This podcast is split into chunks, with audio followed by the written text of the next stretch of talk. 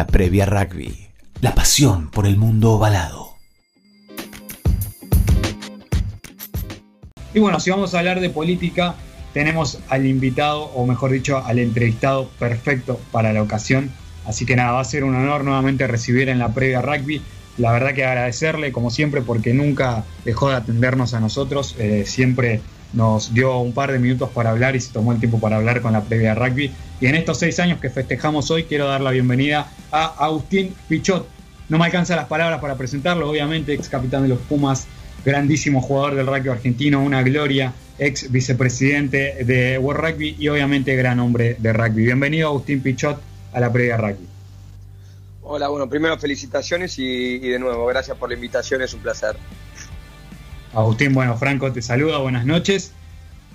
Preguntas de rigor, ¿cómo estás? Porque cuando hablamos en este vivo que hicimos, estos live eh, que hicimos en la cuenta de Instagram, pasaron tres meses ya de eso a esto, ¿no? Estamos como viviendo normalidades distintas semana a semana, semana semana. ¿Cómo estás vos hoy ahora? ¿Cómo está tu vida? ¿En qué te encontrás?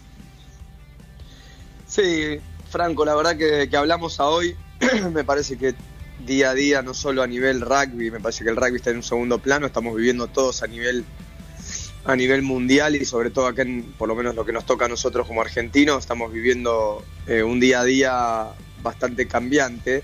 Em, así que adaptándonos, creo que la palabra es adaptarse, es cuidarse y, ser lo más positivo en, una locura que estamos viviendo, que estamos hace cinco meses encerrados o con nuestras vidas completamente cambiadas y, como animales de costumbre acostumbrándonos. Y eso, eso creo que habla de la resiliencia que hay que tener y de tratar de mirar siempre las cosas con mucho optimismo y, no caer en, la, en, el pesimismo o en, o en, por ahí en, los bajones que, lógicamente si, nos ponemos a pensar sería lo más lógico. Pero bueno, tratando de nuevo de ser optimista, Franco, y de, que, de mirar, de pensar, de buscar opciones, de, de reacomodarnos, rediseñarnos, eh, varias cosas. Agustín, eh, claramente no te queremos robar mucho tiempo, así que vamos directo a las preguntas, eh, a los bifes, como decimos nosotros. Eh, te quiero preguntar claramente, bueno, eh, antes hablábamos de un lado mucho más político tuyo, hoy en día quizás muchos dicen que, te alejaste, pero bueno, yo creo que nunca se puede, cuando se tiene un proyecto nunca se lo abandona completamente. ¿Cómo ves hoy el rugby argentino? ¿no? Pregunta que siempre te hacemos porque eso es una palabra autorizada, pero realmente se dieron muchos cambios en muy poco tiempo para todo lo que es el rugby nacional e internacional. Sí, y te vuelvo a decir, creo que a veces se malinterpreta que, uno em, abandona. Yo no abandono jamás, de nuevo, no. Claro. Lo que sí, por un tema institucional y que siempre respeté, ocupás distintos lugares y, a veces, digamos, hoy no estoy ocupando ningún lugar formal. Por supuesto que sigo opinando y aportando mi, mi opinión dentro de lo que es tanto internacional como, como en la parte regional y en la parte porque uno no puede después de 10 años o, de construir planes y aportar a un rugby federal en Argentina ya, y, a un, y a un rugby global. Uno no se, no, no se va y dice, ahora me fui, tiro los, juguetes con un caprichoso y se va. Em, sí, por supuesto, opino, hablo, eh, soy parte de la política del rugby, así que no, no esas cosas, lo que no tengo es un puesto de poder, eh, que, que eso fue lo que creo que hablamos con vos, Franco, en la previa, en su momento, eh, hace dos meses, no me acuerdo ya ni el tiempo, pero eh, De, apostar a algo y que tenés que dar un paso al costado y no enquistarte en un puesto de poder eh, institucional. Hoy, como de nuevo, desde el lado que a mí me toque aportar, voy a aportar y lo veo, como decís vos, en un momento súper desafiante donde donde se tiene que rediseñar. Yo hoy leía a Ignacio Chanz que ponía en un Twitter y decía que retrocedimos y me malinterpretó lo que dije, lo tenía una nota.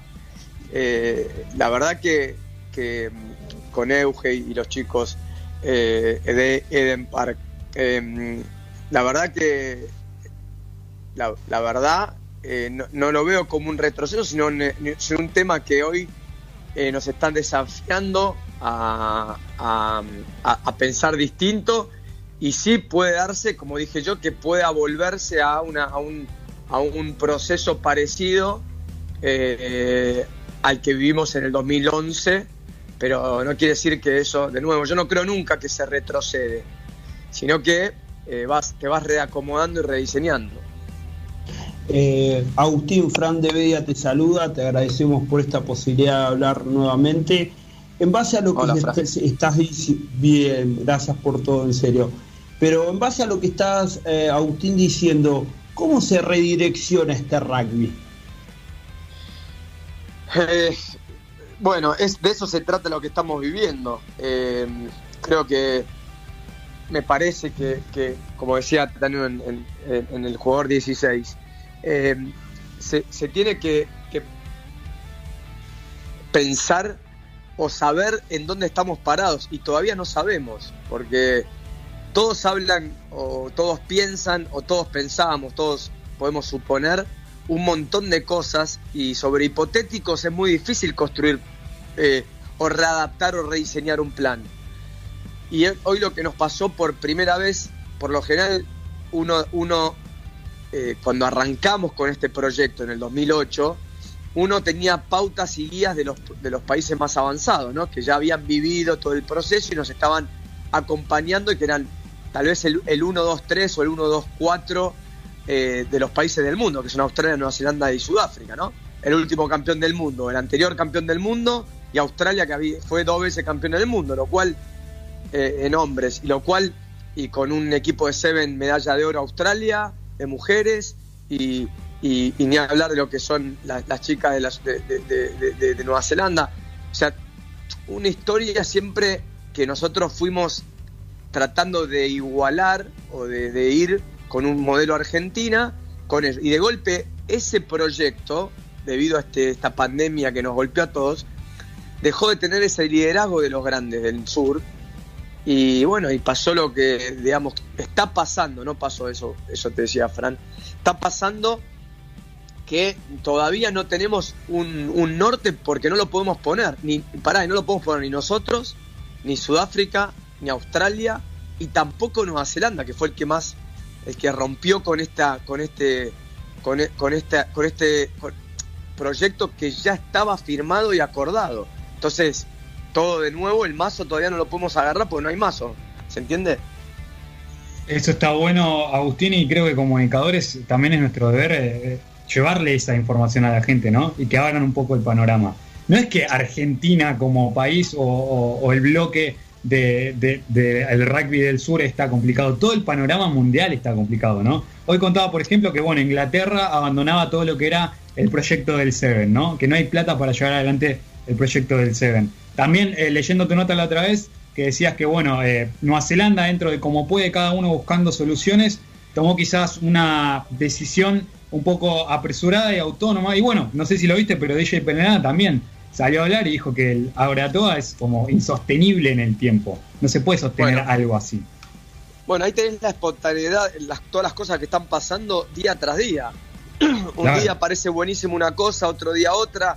Que Inglaterra, que factura por partido tiene de casi de utilidad solo en Twickenham 8 millones de libras y ellos digan que no pueden sostener un sistema de Seven, te das cuenta de la gravedad de la situación económica mundial.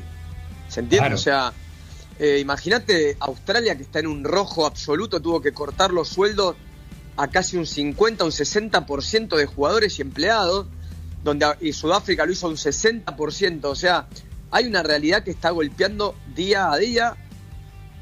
Y te soy sincero, la Guardia dentro de todo está muy bien parada financieramente y, tal vez, y, creo que se anticipó muy bien a los jugadores a decirles, miren, pasó esto ya el año que viene, no tenemos la competencia para ofrecerle. Y pensó primero en los jugadores que en especular o mantener eh, a los jugadores y les dio la posibilidad de, miren, si encuentran una opción mejor, eh, tómenla.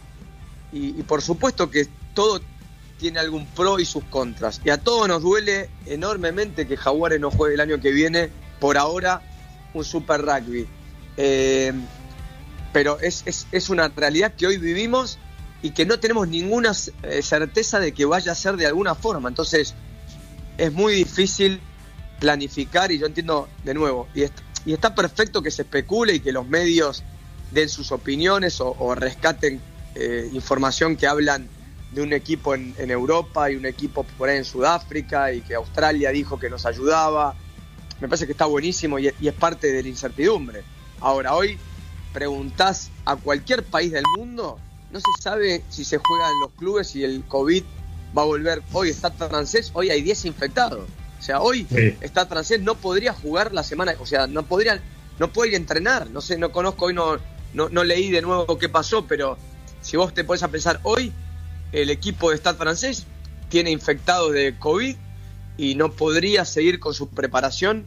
Imagino que durará 15, 20 días hasta que se recuperen los jugadores. ¿Se entiende? O sea. Bueno, Agustín, los Springboks no saben si pueden jugar el Rugby Championship.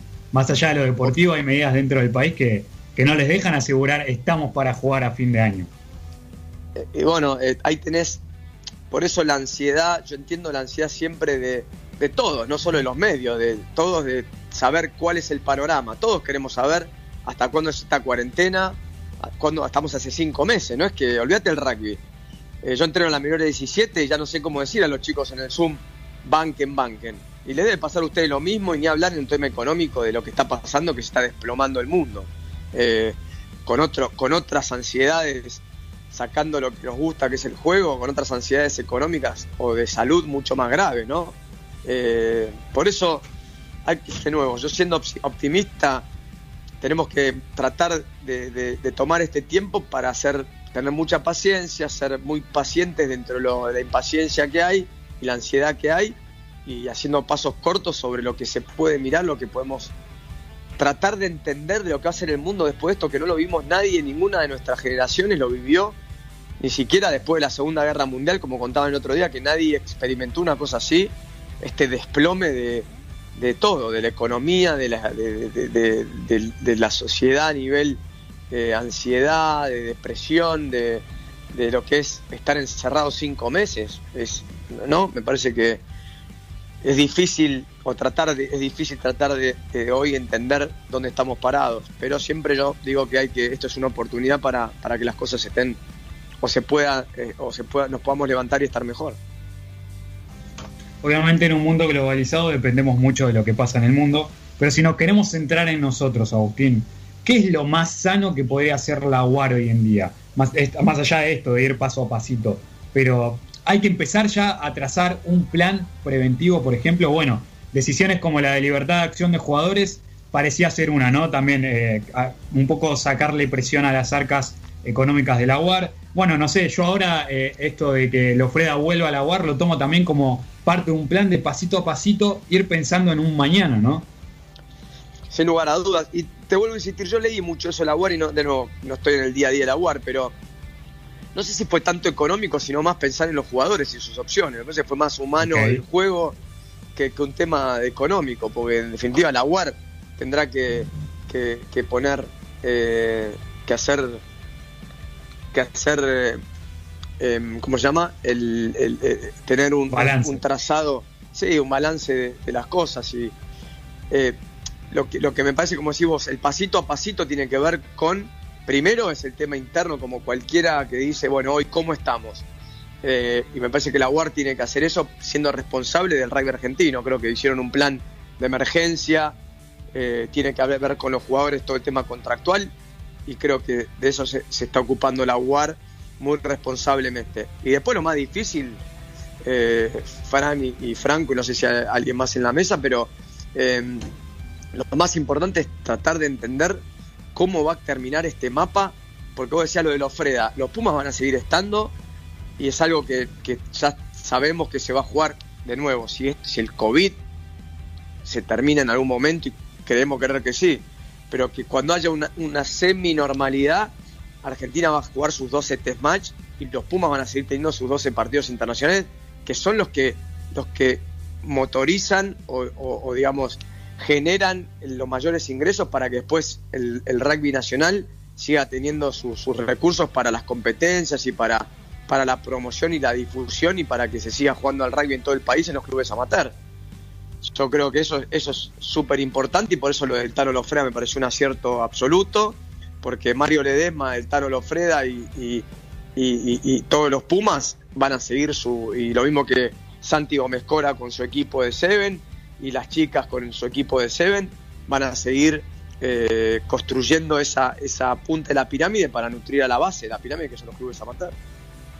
Agustín, eh, ¿puedes contarnos vos, eh, desde tu punto de vista, cuál va a ser bien la función que va a ocupar los Freda? Y si no pensás que capaz que por lo que incidencia que pueden tener y la personalidad que tienen tanto el Tano como Mario, no se pueden llegar a confundir los roles.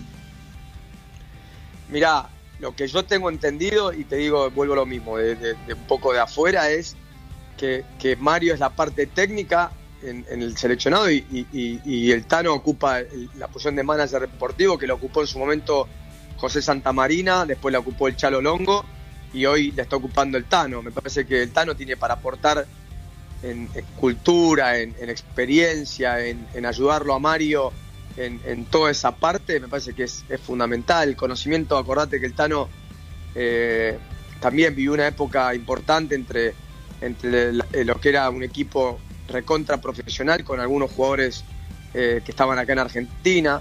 Me parece que, creo que tiene, el, tiene sobrada experiencia en esa parte. Y creo que Mario tiene sobrada experiencia en, la parte técnica, con su equipo, con Nico, con, con Corcho con, y con, con todo el resto de, su staff. Em, sí, para ir eh, redondeando esto de, los dos roles, ¿no? El Tano hoy se enfrenta a un, a un evento importante que es tratar de convencer a los jugadores de, de, seguir dentro de un sistema, ¿no? Es algo que quizás nunca le tocó hacer, porque bueno, él en su momento era seleccionador y los convenció a ustedes, a ese gran equipo, para lograr todo lo que lograron. Por hoy en día es convencer a un chico de 23 años de quédate acá y, y tratar de seguir empujando con nosotros. Sí, no, sé si, a ver.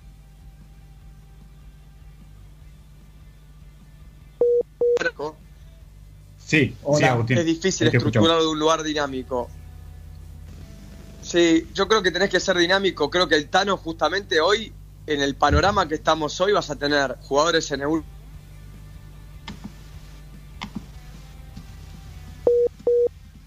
que la UAR proponga, ¿no? Claro, claro, tal cual. Bueno, Agustín, para ir eh, liberándote, ya muchísimas gracias. La última, y es eh, ronda con respecto a vos, ¿no? Y tu punto de vista, sobre todo, ¿qué te causa vos cuando, cuando ves, no sé, no sé si lo pudiste leer también, informes como los de la ONG de Pacific Rugby Player Welfare. ¿Qué, te, te causa vos? Para la gente, si no lo sabe, si no lo sabe, estaban diciendo que hubo algo raro en las elecciones de World Rugby de las cuales vos fuiste candidato. Pero a vos, ¿qué te causa leer informes como eso? Eh, ¿Te parece que suman? ¿Te parece que está bueno que alguien vele por afuera de la World Rugby que las cosas se hagan de tal manera o de otra? Sí, respeto muchísimo lo de Dan Lío y su gente, creo que lo hacen del lado desinteresado y, hay que respetarlos. Eh, pero como te dije, yo creo que lo dije varias veces, yo perdí y creo que todos sabemos qué cosas se negociaron y qué no. Eh, y no me, no me parece, viste, meter, no, no, está en mí ser un auditor de lo que pasó, me parece que el sistema debe auditarse y, y tal vez gente afuera del sistema también, me parece que es lo más sano, pero no me engancho con eso porque si no ya pasé, ya hice el duelo de la elección, ya hice el duelo de África, ya hice el duelo de Fiji, así que, eh, y de Japón, así que ya está, qué sé yo. Las cosas, ojalá de nuevo, lo que dije el otro día, eh, ojalá que Japón y Fiji jueguen los próximos 10 años o 20 o 100 años en, el, en, el, en las seis naciones y que Georgia y, Rumania o en el futuro España tengan un lugar en, el Seis Naciones también, porque la verdad que me da mucha pena lo que pasó con, con Georgia, que está hace 10 años esperando entrar y, los pasaron por arriba. Tal cual. Agustín, hombre de rugby no se deja hacer nunca, pero ¿vas a volver a hacer un intento más en la política? No, no lo sé, la verdad hoy no, hoy no, hoy no la veo, la veo, la veo bastante de costado, así que por ahora estoy bien disfrutando de, la menor 17 del CASI y en lugar de que de ayuda y de consultor o de opinión o de lo que fuera de jugar 16, que el otro día me reía con los chicos, de ser un jugador 16 aportando donde me toque. Hoy me toca estar en el banco de suplente. Excelente, excelente. Y eso habla muy bien de, de lo que hablamos una vez con vos y es el manejo de los egos, ¿no? De cómo, cómo también aceptar el lugar que nos toca hoy en día. Agustín, muchísimas gracias por nuevamente atendernos y que esperemos que las cosas mejoren para todos, ¿no? Sí, a todos. Creo que primero lo más importante es que tengan, cuidémonos, que, que haya salud, primero y que esta pandemia no, no, nos golpee tan fuerte como país. El rugby va, a volver, nosotros vamos a volver, nos vamos a volver a divertir seguramente los chicos a jugar y, creo que, bueno, los felicito a ustedes por, por, por, lo que estamos celebrando hoy, o están celebrando hoy, les deseo de nuevo lo mejor y ojalá que podamos hablar en el futuro cercano de cosas positivas del rugby. Muchísimas gracias, Agustín. Liberamos. Estamos con Agustín Pichot. Qué gran entrevista para cerrar estos. Va, para cerrarnos porque nos queda una más. Pero para ir cerrando, dándole un moño a estos seis años de la Playa Rugby, la palabra quizás, o una de las palabras más autorizadas políticamente del rugby argentino.